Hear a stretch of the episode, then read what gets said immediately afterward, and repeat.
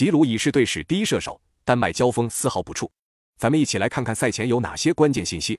一、法国队上届世界杯的中卫组合是乌姆蒂蒂和瓦拉内，去年欧洲杯的中卫组合是金彭贝和瓦拉内，而乌姆蒂蒂和金彭贝均缺席本次世界杯，刚从伤病中恢复状态成瘾。法国队首轮派出于了帕梅卡诺和科纳特的中卫组合，因为漏人丢掉一球。二、法国队主力左边卫卢卡斯·阿尔南德斯在首轮小组赛进行到十三分钟即因受伤被换下。赛后经检查，他的右膝十字韧带受伤，世界杯提前报销。不过他的弟弟特奥·尔南德斯将成为该位置的首发。小组赛首轮，特奥发挥出色，多次在进攻端制造威胁，并送出了扳平比分的助攻。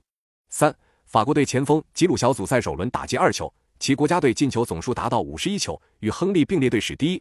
本场在进一球将独占法国历史射手榜头名。四、丹麦在世预赛期间最常用的锋线三叉戟是鲍尔森、达姆斯加德和奥尔森。鲍尔森由于伤病问题，本赛季德甲六次出场仅一次首发，没有取得进球。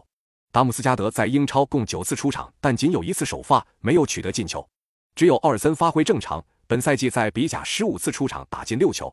球队小组赛首轮占尽优势，却无法进球。五，丹麦防守出色，球队在世预赛前八轮一球未失提前二轮拿到世界杯正赛资格。丹麦过去三次对阵法国队完成两次零封，仅有一个丢球。六，丹麦历史上第六次参加世界杯小组赛，小组赛总成绩为八胜五平三负，成绩很不错。三场失利分别输给荷兰队、日本队和本场对手法国队。那么本场比赛你更看好谁？